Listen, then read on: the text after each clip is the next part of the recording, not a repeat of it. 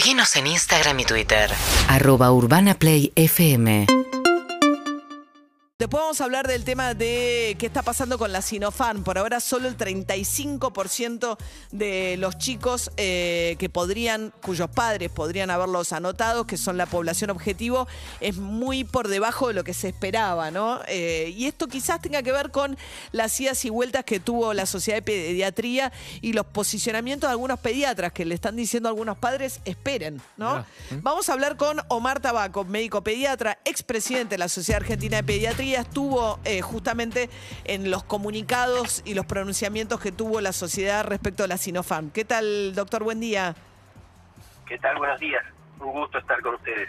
Gracias, igualmente. A ver, hay un reclamo hoy de padres que le piden a la Sociedad de Pediatría más información diciendo que hubo un cambio de postura que tuvieron ustedes, que primero dijeron no tenemos suficiente información para avalar la vacunación de chicos de 3 a 11 años y después dijeron no, bueno, consideramos que sí, que es segura la vacunación eh, para avanzar con esa franja etaria.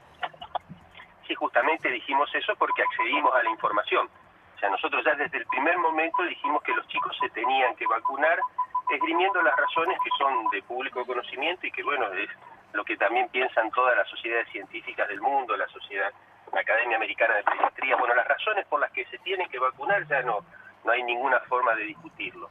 Lo que no disponíamos de información que tenía sí el ANMAT, que lo llevó a autorizar la utilización de esta vacuna, por eso una vez que accedimos a esa información, estuvimos más tranquilos como para recomendar enfáticamente la aplicación de esta vacuna en este rango etario. Y eh, bueno, lo que sigue sosteniendo la sociedad, ayer salió un comunicado, en principio es para los socios, pero ya se viralizó y esto es de, público conocimiento, donde la sociedad sigue apoyando la vacunación con Sinopharm. A ver, hubo dos elementos que no, que no colaboraron a generar confianza, ¿no? Uno, este, esta primera, este primer comunicado de la Sociedad de Pediatría que dijo quiero ver más información, aunque después estuvo este otro comunicado que usted menciona, doctor.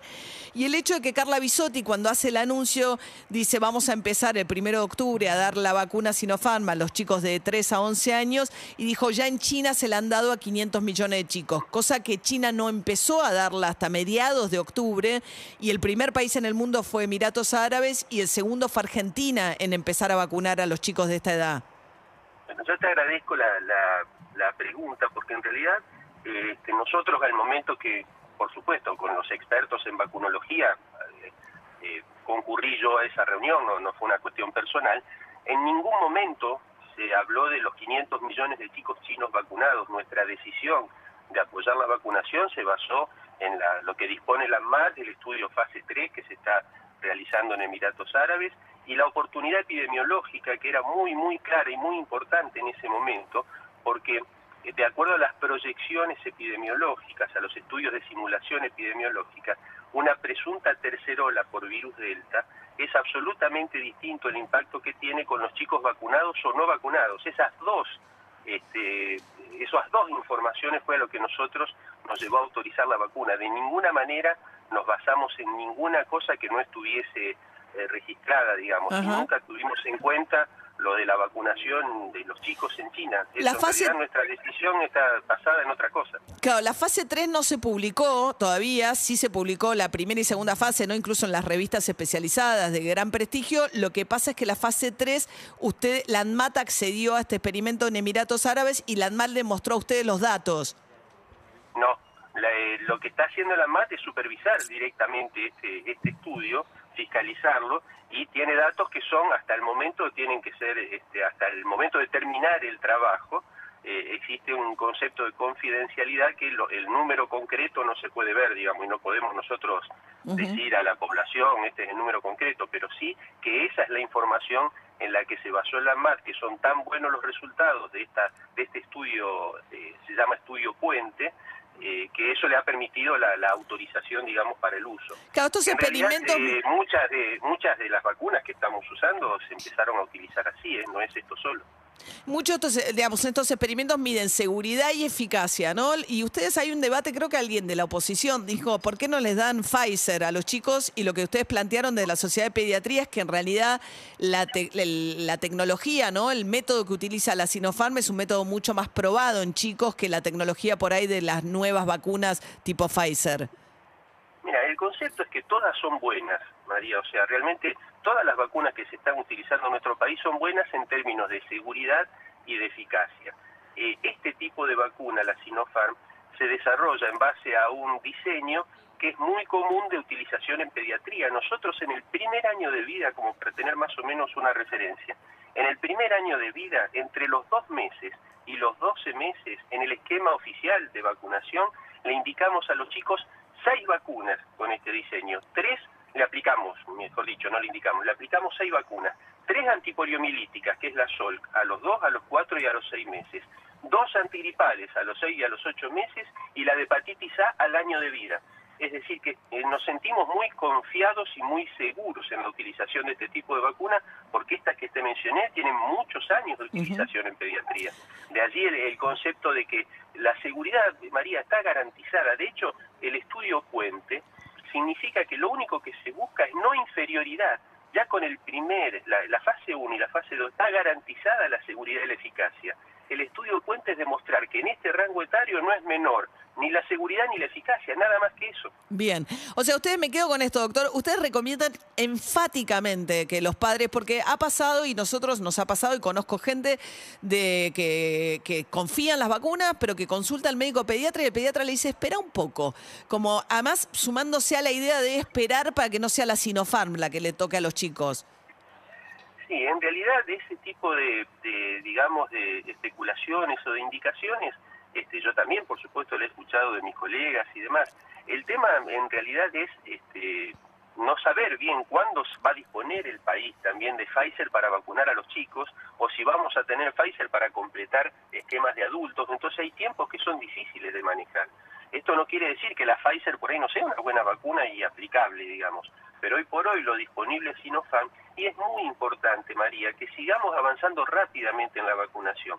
Esta, esta progresión de la variante Delta, que es una, eh, una realidad en nuestro país, permanentemente está creciendo el porcentaje de variante Delta, no nos va a afectar, o esta tercera ola no va a ser tal en tanto y en cuanto todas las edades avancemos rápidamente en la vacunación, incluyendo a los chicos. Esto es lo que pasó en Estados Unidos con la tercera ola, que básicamente los chicos eh, se contagiaron mucho más que los adultos, justamente por no estar protegidos, y fueron de alguna manera los diseminadores fundamentales de este virus, de manera tal que la Academia Americana de Pediatría ya hace más de dos o tres meses que está pidiendo a las autoridades la autorización de alguna vacuna para vacunar este rango etario. Claro, pues en Estados Unidos todavía no hay ninguna vacuna de autorizada para de 3 a 11, todavía no hay ninguna vacuna en Estados Unidos de autorizada. 11, de 5 a 11 autorizaron Pfizer, primero la FDA y después el Ah. CDC. Lo que están ahora eh, implementando, digamos, la, la vacunación en, en los distintos distritos, porque la logística de vacunación con Pfizer Pfizer es más complicada, requiere otro tipo de cuidado en cuanto a la cadena de frío, mayor refrigeración, este, fraccionamiento de, de las, de las vacunas, o sea, la logística para Pfizer es mucho más compleja que para Sinopharm. que Bien. Se guarda directamente en la parte general de la heladera, de manera Claro. que hay un montón de, hay un montón de, de argumentos o de, de- de datos importantes al momento de decidir qué vacuna utilizar. Bueno, en concreto, Marita, sí. yo te puedo asegurar eh, a título personal, y esto bueno, también ha salido ayer un nuevo documento de la Sociedad Argentina de Pediatría, la cual no presido desde el 20 de octubre porque terminó mi gestión de dos años y estatutariamente cada dos años cambia el presidente.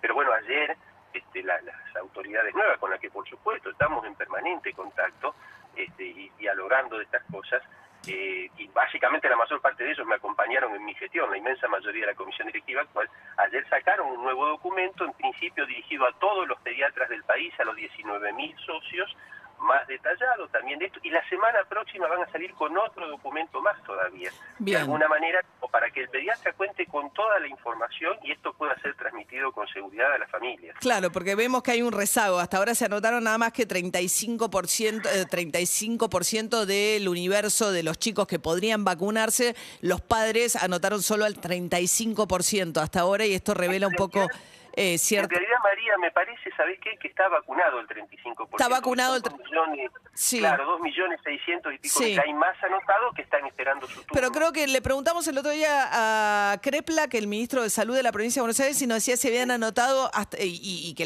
digamos, entre los que se anotaron y los que ya le dieron, el 40% estaba bastante por debajo de lo que ellos esperaban en materia de inscripción, o por lo menos de lo que venía pasando con otras franjas etarias en la Pero vacunación. vos sabés que, que todas las franjas etarias este, fue bastante ralentizado el, el inicio de la vacunación y después se, Bueno, se acelera. Eso ojalá. habitualmente ocurre, esperemos que así sea. De alguna forma el, el propósito era para diciembre poder haber vacunado este, todo este grupo etario y también, por supuesto, seguir avanzando en Bien. adultos. Esto es muy importante, María, seguir completando esquemas en adultos y ahora los refuerzos y va a ser la tercera dosis, o sea, esto va a haber que seguir haciéndolo, va a ser la única manera de mantener controlado, digamos, esta pandemia. Bien. Omar eh, Tabaco, médico pediatra, expresidente de la Asociación Argentina de Pediatría. Muchas gracias y buen día. Gracias a ustedes, buen día. Bueno, ahí la Asociación de Pediatría de manera contundente, eh, tratando de despejar las dudas que todavía persisten. Por esto que fue, primero la Asociación de Pediatría dijo quiero terminar de ver los datos, se los mostraron y dijeron, bueno, perfecto, ahora sí. Y hubo un error grave en la comunicación por parte de Carla Bisotti, lo cual generó duda, pensé, ah, si me mintió, que ya estaban vacunando en China y en realidad no habían vacunado, pero me parece que es muy contundente la posición actual de la Sociedad de Pediatría respecto a que no hay riesgo alguno y que conviene, sugieren y recomiendan enfáticamente vacunar a los chicos de 3 a 11 años con la vacuna Sinopharm. 8 y 32 de la mañana. UrbanaPlayFM.com